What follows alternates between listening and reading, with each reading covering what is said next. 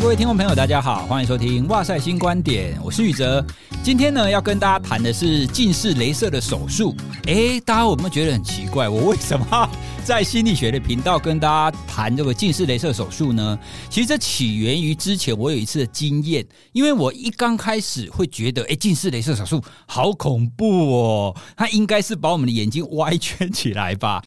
听众朋友，你听到这个近视雷射手术，你的第一个想法是什么呢？哦，如果你跟我一刚开始一样，你会浮现出好恐怖哦这样子的想法。那这一集呢，其实就是为了各位而录的。好，那当时一刚开始，我确实会觉得很可怕，但是有一个契机发生的时候，我才发现，哦，原来。并不是我所想象的那个样子。那当时我又刚好又看到了一本书，那是美国的知名心理学家亚当·格兰特和他的新书《逆思维》当中呢，他其实就提醒到我们人，我们要时常啊去知道说，我们在面对各种生活上的资讯跟事物的时候，我们要保持着再思考这样子的一个余裕，这样子的机会。为什么呢？因为在我们现代科技进展，然后知识累积非常快速的社会，其实有很多以前我们会觉得正确的事，可是现在。因为科技的进步跟知识的累积，现在已经变成是错的了。哦，比方说他书里面有提到温水煮青蛙，听众朋友，你是不是一定听过温水煮青蛙这个例子？哦，那这个例子就是讲说，如果青蛙在水中慢慢慢慢慢加热，它可能会感觉不到热，然后就在里面被它煮熟了嘛，对不对？那如果这一个青蛙你直接丢进去一个很热的地方，它会感觉到水很热，所以就会跳开。好，那我们听到这个例子，你会觉得，哎，对，就是这个样子，所以我们不能温水煮青蛙。我们通通常都会觉得说，如果青蛙在水里面慢慢慢慢加热，它真的就会在里面被煮熟。但葛兰特就说这是错的。如果我们把青蛙放在水中慢慢慢慢加热，其实青蛙会跳出来的。那如果你把青蛙放进去热水中，它会因为被快速的烫伤，所以你直接丢到热水中，青蛙反而会被烫死。好，所以这样子的一个例子，是不是刚好颠覆了大家的思维？我们以前觉得正确的事情，但实际上其实是错的。哦，那我刚刚跟大家谈说，为什么要分享近视雷射手术？其实也刚好，它就是因为这个原因。哦，很多东西在经过时间的进展、科技的进步之后，它已经跟我们原本的不一样了。哦，所以呢，今天来跟大家聊聊这个近视雷射手术，我自己的经验以及现在的情况进展到什么程度。今天呢，我就请大学眼科的院长叶威义医师跟大家聊聊，跟大家解析一下，其实这个近视雷射手术它没有大家想的那么夸张。好，那我们先欢迎叶医师。好，蔡老师好，各位听众朋友大家好。好，那叶威义医师呢？他是大学眼科的医院长，然后他现在他应该是从以前到现在都做了非常多，就是这种近视雷射手术。所以你对这个整个手术的整个眼镜它的进展应该都非常熟悉吧？是的，没有错。你做这样子的近视雷射手术已经几年了？大概二十年左右了。哇！可是哎，你看起来还蛮年轻的，所以你？你一刚开始在职业的时候，你就开始在做这样子的眼科手术啊？啊，没有错。跟大家报告一下，为什么我会起心动念想要做近视雷射手术？其实，在像我这样子的年纪，大概四十几岁，超过四十五岁，其实我们都会有一个困扰。这个困扰呢，就是我们会有近视，然后我们又会开始有老花。好，所以呢，一刚开始是我一个朋友，那他就在他的脸书上，他就写写出他的困扰，说他想要换眼镜。那请大家请亲朋好友推荐说应该换什么眼镜？那下面就有陆陆续续，因为大家都大概是这个年纪嘛，就很多大学教授都这个年纪，都开始在讲说啊，对啊，要换眼镜很麻烦啊，你现在要既要顾近视，要顾老花，要防蓝光，然后要闪光等等等等的，就有非常非常多的资讯，然后都要综合在一副眼镜上嘛，所以大家讨论得非常热烈哦，因为我我们这个年龄层呢，就是大家都面临这个问题，就突然。就有其中一个朋友，就天外飞来一笔，他要说何不考虑去做近视雷射手术呢？他突然丢了这个。好，那我为什么会对那一个朋友讲这句话非常印象深刻？因为我们自己朋友圈当中，因为大家都是心理师或心理学教授嘛，所以我们知道我们不太会强力的推荐大家说你要去做什么，除非我们真的觉得这个东西很好，我们才会讲得那么夸张。所以我们大家会觉得说，哎，居然有人会推荐要做这个，所以我们就问他，然后他下面又讲了一句：“我非常后悔没有早一点去做，我们又更惊讶了。所以大家会觉得说，哇，这件事情这么可怕，你为什么会愿意去做？然后你为什么会觉得早一点做比较好？那就因为那一次的经验啊，我就开始搜寻。好，因为我自己以前也是对这种近视雷射手术很很恐惧的人，我就搜寻说，呃，我原来现在跟我以前想象的都完全不一样了。好，所以今天呢，特地录这一集，其实也想要跟大家知道，有很多的听众，他其实也是对这方面会有一些需求或者是感兴趣。哦，所以我们就趁着就是认识叶医师，然后来我们来录这一集来跟大家分享。好，来第一个。我们就要从这个都市传说，听众朋友，我不晓得你们有没有听过，就是有一个类似笑话还是什么的，哎，你要做近视雷射手术，可是你要不要去看看啊？那些眼科医师，那些眼科医师啊，他是不是都还戴着眼镜？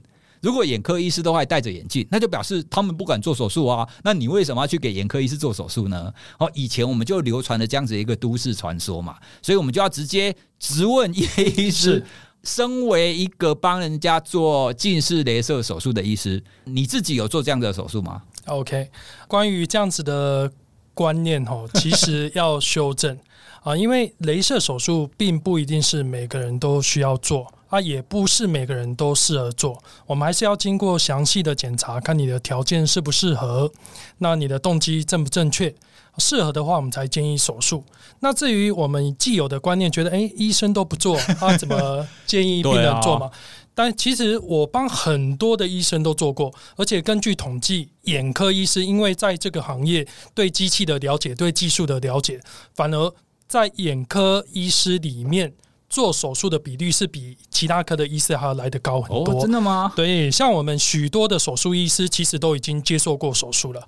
哦，所以你们大学眼科里面的医师，或者是包含你们其他的那一些相关的医师人员，大部分都有做吗？没有错，我就常常帮我自己的同事做手术。人数还蛮多的，好，所以这个观念其实已经慢慢在修正。其实医师也是人呐，也是有脱镜的需要啊，哦，所以越来越多种类呃不同科别的医师都有接受手术啊。我几乎每个科别都有手术的医师来接受手术哦。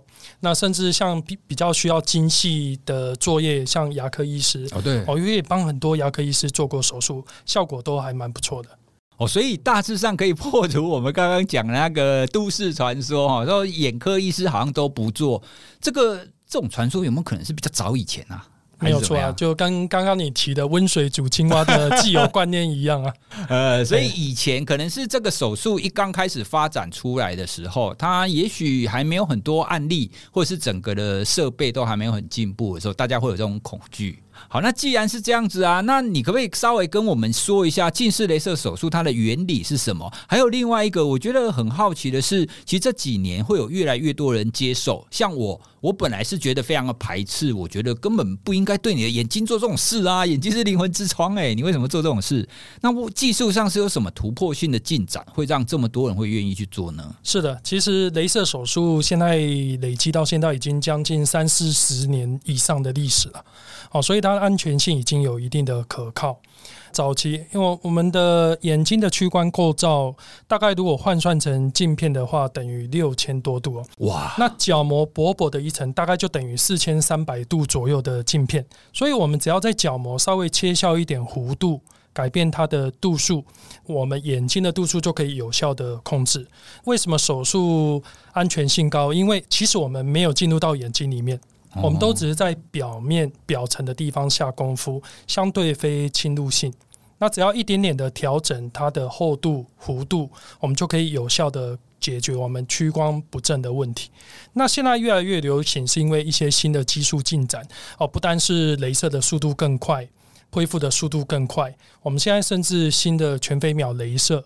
啊，伤口只有零点二公分，哦，可以实现隔天就正常生活的需求，所以很多人都觉得，哎，这个手术的恢复不太像手术，啊，恢复的太简单了，反而这样子因此而疏于照顾，都不小心用眼过度，啊，因为隔天你就可以碰水啊、摸眼睛啊、揉眼睛都没有危险，这个在以前是无法想象的，而且视力在一定的时间内就可以达到一定的水准，生活很快就可以正常。好，所以现在的接受度是越来越高。哦，所以听起来在结构上，角膜就很像是我们人的天然镜片哦，它是改变屈光的嘛。那近视雷射手术只是把你这个角膜，就是把你这个天然的镜片做一些修正。那我们可以再精确一点，因为我们人的角膜的厚度大概是多少？那你修正的这个范围，你切掉的这个范围大概是多少啊？OK，这个当然是有一定的国际共识跟规范，在安全范围内里面尽量去治疗。那我们平均正常人的角膜可能是五百多微米，可是你只要稍微调整哈，比如说你一百度哈，可能切个十二微米，十二微米而已哦，就可以治疗一百度到一百五十度的度数了。哦，所以哈，我们如果近视可做的范围从二十五度很少的度数，一直到一千多度，甚至一千四、一千五都还可以手术，只要你角膜的厚度够。那当然，我们一开始有讲到一个重点哦，你到底适不适合手术？我们术前一定是基于安全的前提下去做评估，嗯，评估你的度数，评估你的角膜厚度，还有没有隐藏的病变。啊，如果我们评估，诶，最后做完手术之后，我们剩余的厚度够厚，那可以维持角膜安全的结构、生理结构，那这样子我们才建议做手术。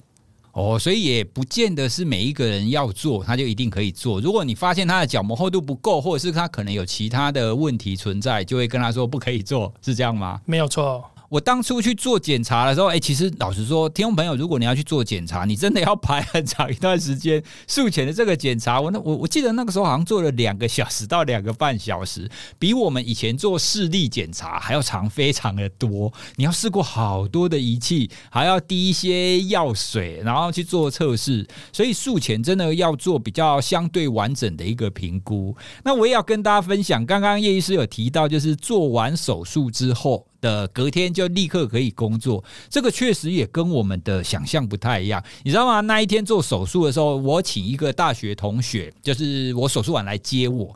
那他来的时候啊，他会在跟我说，他老婆就一直催着他来。然后他说：“哎、你赶快去，赶快去啊！那个宇哲现在跟瞎子一样，看不见啊！你不赶快去，他他怎么去饭店啊？你赶快去，赶快出发。”那后来我遇到我大学同学的时候，他说：“啊，怎么办？怎么办？来，我牵着你，我牵着你。”他就要对待一个很类似牵着盲人那个。但我然后我就跟他说：“哎、不会啊，其实我都看得到，没有什么问题啊，其实我都可以正常走路。”他他也觉得：“哎、原来是这个样子。”对，所以这就是刚刚一刚开始跟大家讲的，其实很多东西。它已经进展到跟我们一刚开始的想象哦不太一样的这样子的一个地步。好，那刚刚你有提到我们在角膜上面做一些就是什么切割，或者是有一点伤口嘛？那这个伤口它切开以后，它是可以恢复的嘛？是的，可以恢复的。哦，所以只要伤口越小，你恢复就会越快，然后你就可以更快的，就是正常的工作。没有错，其实我们制作伤口的地方是在表皮层。那进入到角膜分五层嘛，我们其实都是在里面最后的基质层做功夫。这个手术的原理有点像什么？有点像三 D 列印。哎，我们隔空利用镭射在角膜中间制作一片薄层，那个薄层长得很像隐形眼镜。OK 啊，那个隐形眼镜的设计就是根据每一个人的度数来量身定做。我们再利用零点二公分的伤口，把那个薄层抽抽出来。对，这就等于把度数拿走啊的概念，所以伤口很小，因为只有零点二公分，表皮层最后是完全愈合的，所以你所有的手术其实是被埋在一个完整的表皮层下，这样子的话，安全结构就不受太大的影响啊。为什么我们可以这么快就恢复正常生活？因为零点二公分的伤口的恢复并不难。哦，所以一刚开始我我所想象的就是你要把整个角膜好像要整个给它切开，然后整个拿出来精雕细琢。可是现在进步的已经不是这个样子了，我们已经可以直接在中间那一层，然后直接把它雕刻好，然后直接抽出来。那我还记得我当时躺在那个手术台上的感觉哦，因为你要盯着一个绿色的点嘛，那抽出来其实整个过程一个眼睛大概只花个二十秒左右嘛。然后你就感觉盯着那个绿绿色的光，然后抽出来以后，你就觉得视力好像变好的一种感觉，就很像是我们在测视力，不是通常都会给你不同度数的镜片在那边抽换吗？所以就有一点像是叶医师你刚刚谈的，你在里面你可能雕了一个隐形眼镜，好，然后把它抽出来，只是跟我们一般的隐形眼镜的概念不一样的地方是，你把它抽出来，你的度数会变好，整个世界就看起来变得明亮许多。我们稍微了解一下这个近视雷射手术的过程之后，那接下来其实对我们每一个人来讲，像我这样子的一般大众，其实近视雷射手术其实不是必要的嘛。就像你刚刚讲的，是自己选择的。那通常我们也不会特别建议说，哎，你一定要去做，你可以怎样怎样。但是有没有什么哪一些族群，他们可能会特别偏好要做，或者是他们会有需求来做这样子的手术？那有些人是因为工作、生活习惯需求的关系，比如说他是运动选手，可能会有一些碰撞的问题。我就遇过有些患者，他不一定是职业选手，他可能业余就是喜欢玩三铁，哦，骑脚踏车，有长跑的习惯。那戴眼镜对他造成一些困扰，哦，所以最后决定来做手术。啊，这个是因为生活习惯的需求，啊，或者是他的职业需求。我有遇过那种。隐形眼镜戴不上去的患者，其实这样占很大的族群呢、欸。真的、哦，戴不上去。对，因为隐形眼镜其实对眼睛是一种慢性伤害，它对眼睛是不好的。哦、我就遇过不少戴隐形眼镜戴到失明的患者。哇！如果真的要讲并发症，眼科医师其实对于隐形眼镜的认知是比镭射手术还要来得恐怖。真的假的？真的。为什么？因为隐形眼镜你戴，它的伤害是比较温和。OK 啊，嗯、所以你容易不知不觉累积，嗯，那很多人累积到最后角膜已经开始缺氧老化，那就容易细菌感染啊。如果使用的习惯又不良，真的严重是可以严重影响视力的。我不久前半年前才遇过一个国二的患者，国二而已哦，戴隐形眼镜戴到失明，哇，那怎么办啊？那就失失去一只眼睛的视力了。哇，对，所以隐形眼镜其实它潜在的风险是我们低估的、忽略的，很容易忽略掉，因为你平时都不会遇到，戴都没事嘛。好，但是不知不觉有些使用习惯不好的人就会出问题。哦，所以相较之下，手术的安全性反而我们认为跟隐形眼镜相比是比较高的。诶，确实，我有听过一些 KOL，他们都会戴着，然后工作完，甚至都没有卸妆，没有摘，没有摘隐形眼镜，就直接睡觉，整个晚上都戴着，然后起来，可能就又会有一种那种好像要粘在眼睛上的那种情况。一般来讲，都会建议你只能戴几个小时嘛，对不对？哦，所以不管怎么样，就是你使用隐形眼镜也好，或者是你戴一般的眼镜也好，其实近视之后，我们都会有一些不便的地方，也都会有它的限制啦。那至少你必须要去注意，你该做的眼睛保养，你都必须要注意到。好，那另外呢，如果在谈这种近视雷射手术，我相信很多人都会担心。哦，虽然你讲很多来说哦，对了，安全然啊，哪个医师不是说安全？大家都嘛会说很安全，对不对？我会觉得会让大家会愿意，或者是比较敢去尝试做这样的手术。我们会想象它会比较好的一个情况，一定是医师跟患者有一个比较良好的沟通嘛。那你在这么多年的经验当中，你在术前、术中、术后，你有什么样子的安排，会让患者会降低这样子的焦虑？OK，呃，最重要的其实还是术前，术前非常的重要。为什么？因为术前决定安全性的评估。我们如果有安全的疑虑，你做了都来不及后悔了。所以我们一定要排除掉不适合做手术的患者。好，这个我们做的还蛮详细的，二十多项的检查，就是要把隐藏不适合的患者排除掉。所以为什么手术相对安全？除了本身的恢复，呃，还有新的技术有一定的安全保证。再来就是，其实我们已经规避掉一些潜在的风险。好，术前是非常的重要。除了安全的检查之外，还有就是术前你有任何疑问，我们都可以回答可能会遇到的情况。因为做这么久的手术，我们大概知道患者。术后恢复可能常常会遇到的问题，好，所以如果有事前说明的话，其实你的心就至少安定一半了。对。那第二个就是术中，其实我的习惯都会跟患者导引，诶，一步一步的做，我们做到哪里，接下来要做什么，下一步会发生什么事情，甚至我会请病人跟我可以对话，好讲讲话就比较不会紧张。好，我觉得这个蛮重要的。那一步一步做完，其实说真的，手术难度也不高。对，哦，回过头来看，其实很多人都是自己吓自己，真的真的是这样，没有错。那所以，如果我们一步一步带着做，不管你多紧张，那我们都可以安全的、顺利的把手术完成。更何况，现在手术已经进步安全到，即使真的发生任何问题，手术可以重来，可以再做。哦，真的？哦，对，所以没有那种手术房里面发生失败的问题。OK，对。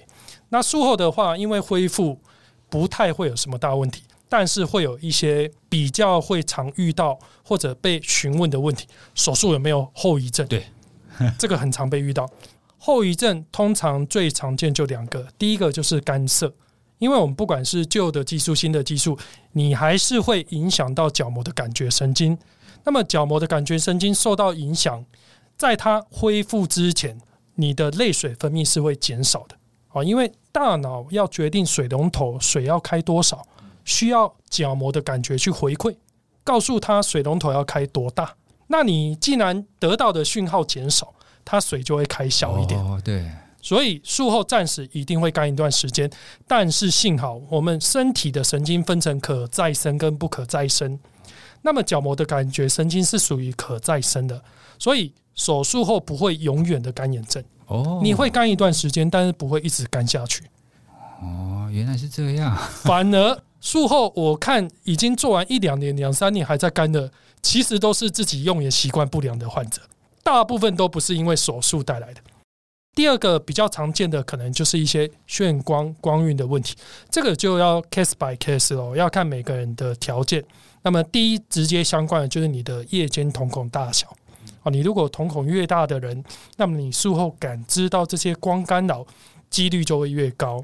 好，但是我的临床经验是，当你瞳孔大到一定的程度，其实术前就有。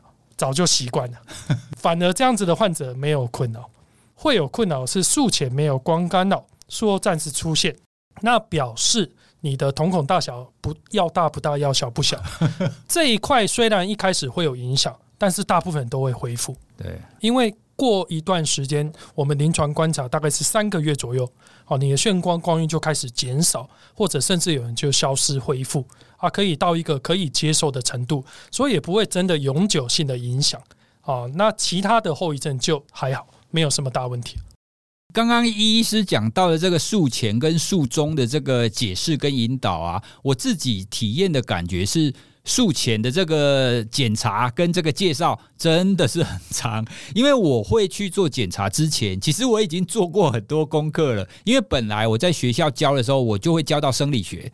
大致上可以知道整个眼球的构造，那角膜的功能是这个，我其实大致上知道，所以我术前做了非常多的功课，然后去做检查的时候，他还是全部都会跟我讲一次。那讲一次刚好可以让我对照一下，哎，你们是不是夸大？我就刚好对照一下，说，哎，好，你们讲的刚好都都是符合我我所学的这些东西。还有另外一个，我觉得叶医师在做的时候，在手术当中。我觉得那种引导真的是很细致的一个地方。比方说，我们做手术的时候，我们是先做右眼嘛，对不对？那右右眼一刚开始做的时候，因为撑开然后抽出来，其实我当时没感觉的。可是当右眼做完，我要做左眼的时候，叶医师就突然加了一句。诶，你做左眼的时候啊，你会有一点感觉，这是正常的哦。诶，他加了这一句的时候，其实他讲这句的时候，我就刚好有这样子的念头，你知道吗？哦，因为真的他在做左眼的时候，我就真的觉得说，诶，为什么刚刚右眼没有这个感觉，可是左眼有了？刚有这个念头的时候，他就立刻就跟我讲这件事，所以我会觉得，在这样子的一个手术经验丰富的情况底下，你在术中有透过这样子的引导，确实你就会觉得很顺，就是至少我我在做的时候，我就不会担心。一刚开始我有一个念头的时候，然后解释就来了，因为眼睛的这种手术啊，它毕竟是。我我们讲灵魂之窗嘛，所以大家一定都会有非常多的这种焦虑。那一旦你把这些每一个细节步骤，然后你都可以事先让人家知道的话，这个焦虑感确实是可以降低很多的。你讲那个后遗症我都没有诶，所以我可以说是天选之人吗？没有错啊。我在看那些经验的时候，也很多人会都会说，你术后就是前至少前一段时间你都会干涩，可是我不太会有干涩的感觉。我唯一会有干涩的感觉，就是我睡觉刚起床的那那一次，那一次我会觉得我会很明显的需要点。那其他生活当中，其实我都不太会有感觉。所以我这个是天生水龙头就比较大的吗？有些人的恢复就是比较天赋异禀，恢复的特别快。哦，其实不少人还是可以达到这样子恢复的速度哦。而且你刚刚说睡醒比较干涩哦，这个现象其实也随着时间会越来越好。对，比较常见就是头一一两个月。我现在录音的时候，我应该是做完大概一个多月。哎，现在真的起床的时候，那个感觉有明显的降低啦。哎，所以我会觉得在这样子的一个历程当中，就是这些资讯。是相对的让让我比较安心的地方，但是呢，诶，那做完之后还有很多后续的啊。那很多听众朋友，因为因为我们当初想要做这样子的一个主题的时候，我们有询问我们的听众说，诶，他最感兴趣的议题是什么？那像我一刚开始之所以会想要做，就是我希望要解决。近视合并老花的问题，对，因为像在我们这样子四十几岁的年纪，大概都是这两种会合并。那在我们的生活当中，你就会觉得有的时候你必须要看远，你要用近视的眼镜。可是有的时候你又要看近，你像调节调节，眼镜要拿来拿拿上来拿下去。那如果你是戴隐形眼镜的话，它调节就会变得更更麻烦，因为你隐形眼镜戴上去你就不能换嘛。哦，所以在近视雷射手术，它是可以合并解决这种老花的问题吗？它是透过什么样子的方式是可以去处理的？OK，其实，在解决老花这一块哦，眼科的手术技术进展了非常非常多不同的方式，但目前公认最有效、稳定的方式还是做 monovision，就是单眼视差。简单的讲，我们的主力眼哦负责看远，非主力眼我们故意不要打干净，保留一点度数看近。那利用我们大脑龙象的原理，实现同时可以双眼看远看近，没有落差的感觉。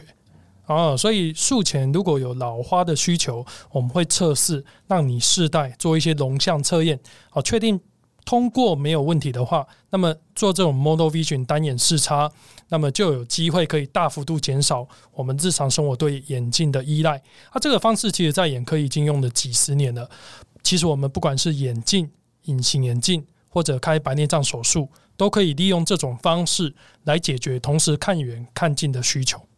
哦，所以就是用两眼不同的视力来做这样子处理近视跟老花的这样子的问题。你你刚刚有讲到，在比如说我有这种需求，所以你在术前检查的时候，其实你就会用镜片。来测试说我的容像会不会有问题吗？哦，所以这这个其实你适不适合做手术完同时解决这两个问题，在术前测试的时候，其实也也也可以测测试的出来。那如果假设他可能术前测试容像不好，那你就会建议他不要做。如果容像效果不好，我们有几个选择，第一个就是视差减少，哎，我们留一个生活可以稍微扩大景深的够用就好。不足的地方再用眼镜来补足，或者有少数的人，大概两成的人是干脆不留度数呢。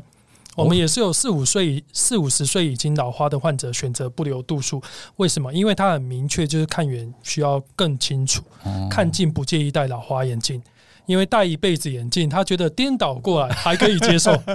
哦，所以原则上就是可以透过你刚刚讲的这个容像的原理。来去解决这样子的问题。那我自己也是因为要同时处理这两个问题才去做的啦。那在我自己的经验当中，就像刚刚讲的，我可能是天选之人，所以我在容像这个部分也是做的术后的结果其实也是蛮好的。嘿，所以都不太有明显的感觉，就是有什么不一样的地方。也有一些朋友来问我说，做完的感觉是什么样啦？我。都会附带跟他们说，说我可能是天选之人哦，所以我都没有问题。你你不可以完全相信说你也会这个样子哦。对，因为就像叶医师刚刚讲的，我们会不同人可能会有不同的情况嘛。那只是刚好我比较幸运一点，就是没有干眼，那容像的问题也都非常的正常。也因为这样子啦，所以我会觉得说，嗯，做做这个手术还真的蛮蛮不错的，在我现在的生活当中会变得蛮方便的。哦，不过在这样子的情况底下，我相信也有非常多的患者，他可能会担心说：好，没有错，我现在会成功啦，现在可能都不会有什么问题。可是，毕竟不管怎么样，你仍然是在眼睛上做过手术嘛。那以后如果我老一点，我如果有比如说有白内障啊，或者是有什么其他的眼睛的病变啊，那会不会因为我做过这样子的手术，我以后就会影响我以后就是白内障这个可能就会有问题啊？对，这个也是一个很重要的问题，因为我们要考量是更长远的将来。但是在角膜做下功夫，我们去调整度数，对其他结构其实没有影响。唯一要注意的就是，你将来如果年纪大有白内障的问题，在度数上的计算要提醒医师，你曾经有做过雷射手术。那我们用新一代的公式去修正计算，那么算出来的结果答案误差值就会在合理范围。啊，你如果没有讲的话，如果计算错误，你水晶体的度数计算可能就会有问题。除此之外，其他的部位就都没有影响。所以白内障手术，你可能会需要先估算，估算你角膜这个可能有做过了，那可能屈光的这个程度可能不太一样，其他的大概也都可以顺利的进行啊。我可以这样说吗？就是一般老化所造成的这个眼视力上的衰退也好，或者是眼球方面的问题，大部分都跟角膜没有关系，是这样吗？跟老化有关，比较是在后面的部位，比如说水晶体混浊，对，还有黄斑部病变啊，这个是随着年纪累积发生率会增加的。对，还有视神经萎缩、青光眼的问题，这个都不是角膜的问题。都跟角膜无关哦，所以一般我们老化遇到的这个眼睛，其实如果就结构上来讲，都跟我们做近视手术的角膜这个地方是没有关系的啦。只是我们会需要考量说，好，那你做过这个手术之后，你如果白内障，你要做进一步的手术的话，你可能还要考虑你前面做过这个，然后去做计算。你们要学的东西也是很多啊，你还要去知道怎么算这个，还是现在这个都是电脑算的啊？因为累积了很多的临床经验哈，现在这些以前遇到的困难都一一被克服，好，所以我们已经变成是常规性的作业了。所以很多东西，因为已经有太多的案例啦，所以大概可以知道说这种情况，那接下来他是应该要怎么做。其实也跟我们以前在教书，其实也大概是一样的。你会知道说，哦，好，这一类的学生他就是要这种方式，那那一类的学生就是要这种方式。诶，那确实，其实我觉得科技或科学的发展，它大概有两个层次，一个层次就是从我们的理论。理论我们会慢慢的建构，我们会越来越知道啊，那这个知识它可以怎么去做调整，或者是它发生了什么变化。那另外一个医学上更常见的就是临床经验的累积。好，那大大家都会知道说，好，那这一类的病人或者是这一类的个案，它应该是怎么处理。另外一个，我想也很多人会想要知道的，就算你刚刚说好了，那这个手术它可能是一二十年的，可是老实说，我们每一个人的生命。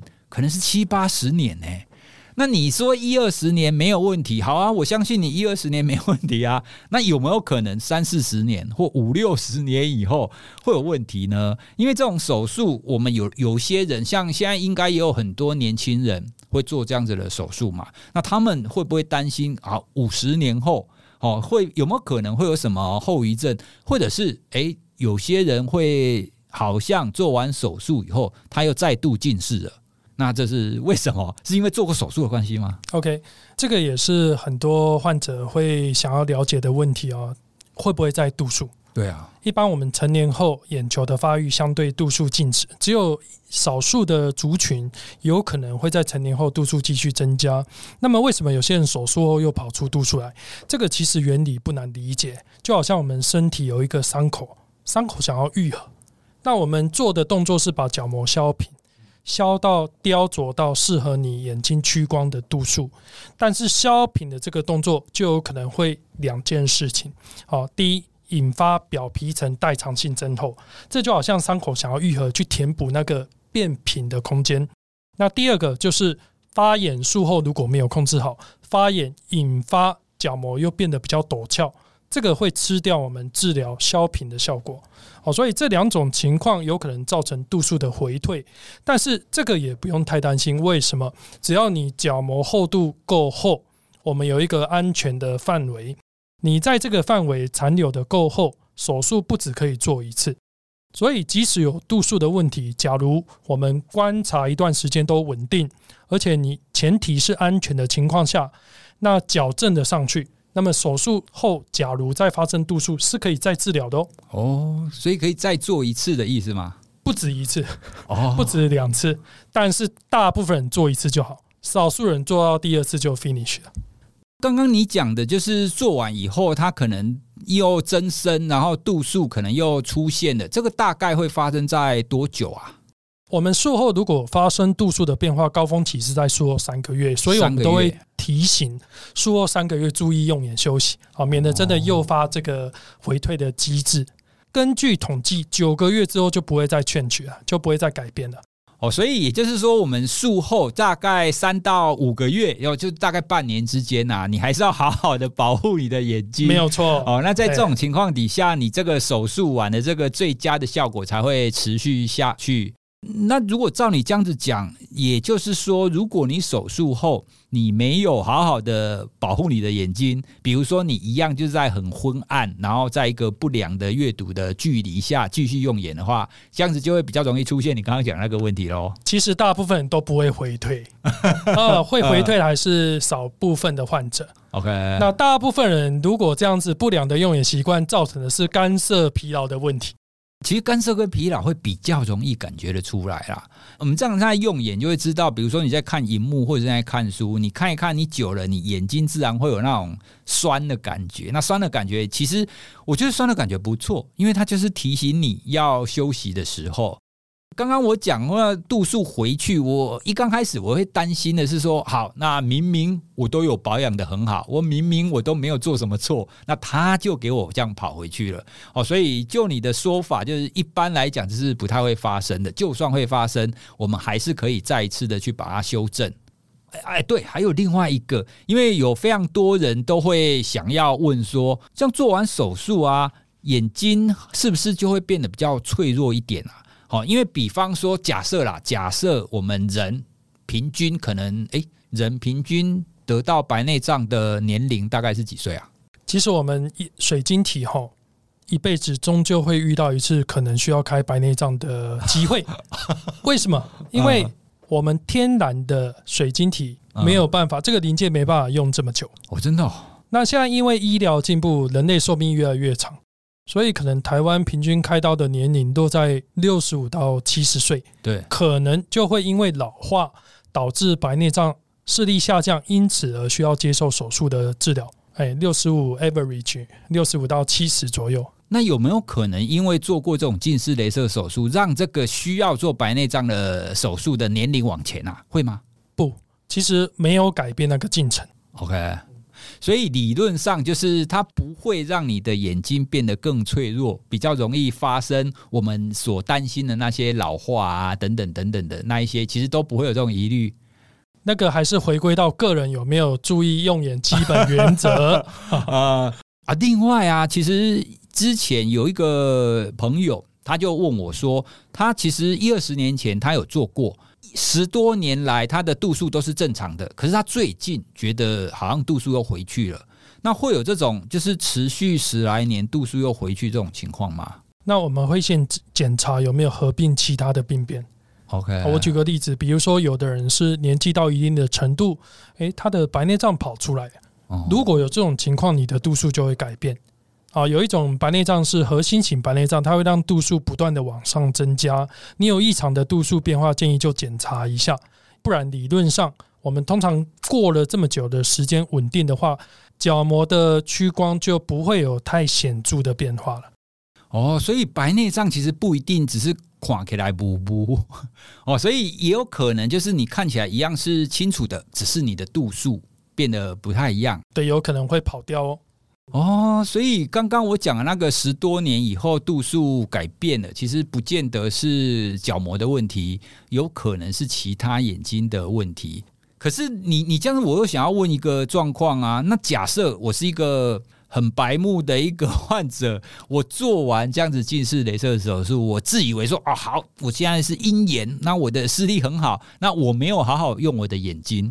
继续用以前导致我近视的这样子的一个阅读或者是看电脑的习惯，那这样子，我会近视雷射手术完以后，又没有好好的用眼，会再度近视吗？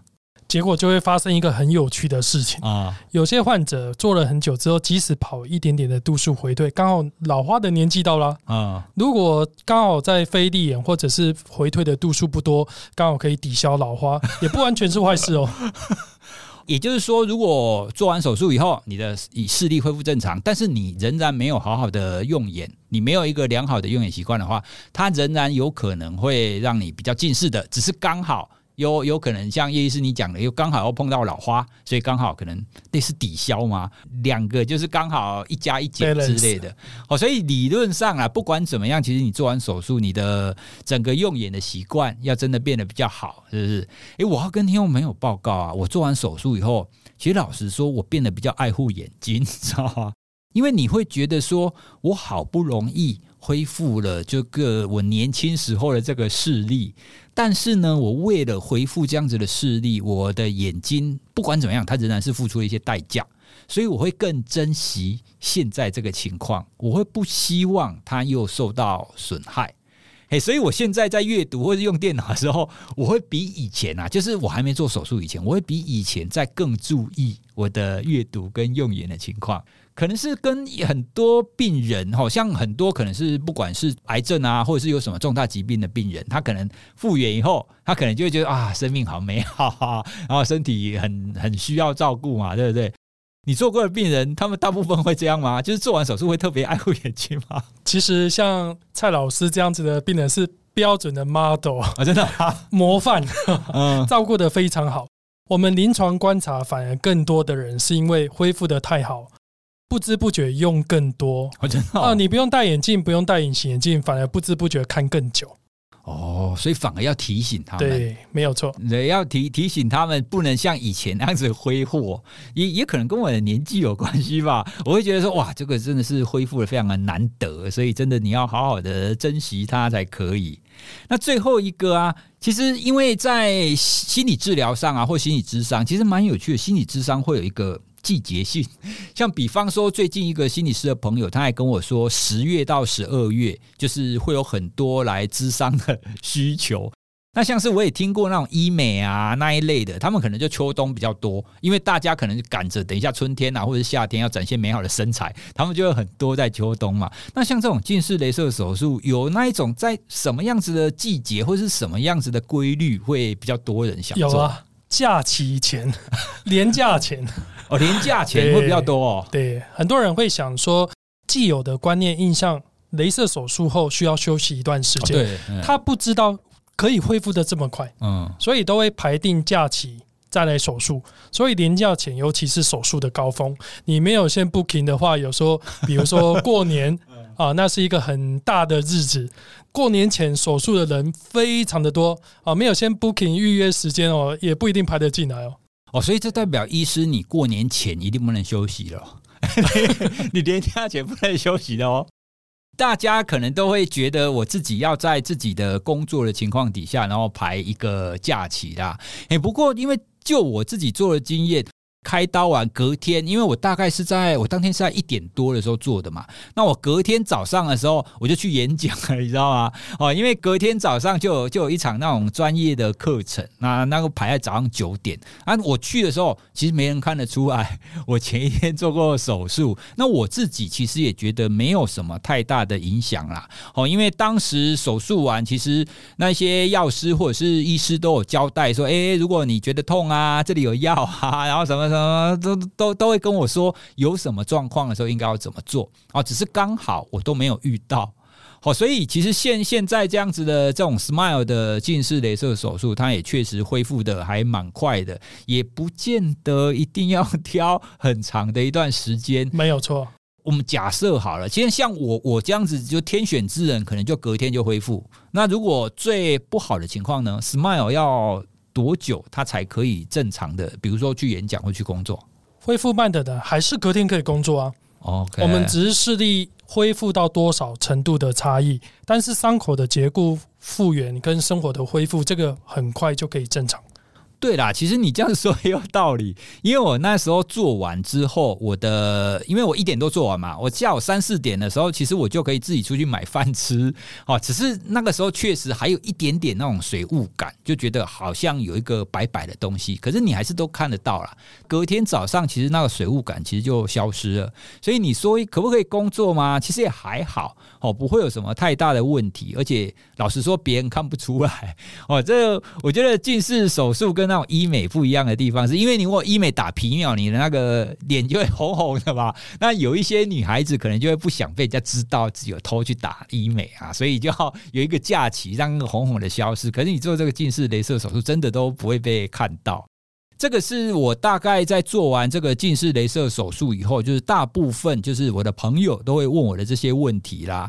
我们花了这一点时间，请这个叶医师来跟我们解惑一下，说这样子的近视雷射手术已经不像我们以前所想象的那个样子。哦，不过呢，我还是要再次跟大家强调，近视雷射手术是一种选择。好，你可以把它想成是一种 Plan B，不一定要做这个。你有很多的方式可以去维持你本来的。阅读或是本来的视力啦，哦，戴眼镜也好，或或者是用隐形眼镜也好，其实都可以。哦，所以大家千万不要觉得说我们这样子讲了，你就一定要做还是怎么样？哦，请把它看成是你可以做的一个选择，这样子就好了。单纯是想要跟大家分享，其实我们现在的很多的科技或很多的手术跟以前不太一样了。好，让大家知道我们有更多可以做选择的空间跟选择的余裕。好，那我们今天呢，我们就透过今天的这一集来跟大家更新关于眼球的这样的一个知识。那我也刚好可以有这样子的一个机会啦，有这样子的体验，而且跟叶医师这样子的讨论，也确实也让我学习到了很多。而且我我自己觉得最重要的是，我更知道怎么爱护眼睛了。这真的是跟后半辈子有最大的关系。好，那我们今天这一集就跟大家聊到这里喽。如果大家对于这样子的近视雷射手术还有什么想要知道的话，其实大家也可以去。搜寻各大眼科，其实现在网络上都有非常多的讯息。我一刚开始也是自己在那边搜寻，那你比对看看，你就可以知道，哎，其实大部分讲的，其实大概都可以解惑啦。那如果你真的想要更个别化的，那我就会推荐大家，你可以去找你信任的眼科，然后直接去挂，好，那直接去询问，好，那我们在这边只是就知识上来帮大家做解惑。好，那希望呢，今天我们这一集可以让大家带来一些新的想法跟新的知识。那如果大家对我们的内容有什么想法或者有什么疑问的话，都欢迎你，就是可以传讯息在 IG 或者是脸书传讯息给我们哦。好，我们今天谢谢 叶医师，谢谢，谢谢蔡老师。好，那我们今天聊到这里，拜拜，拜拜。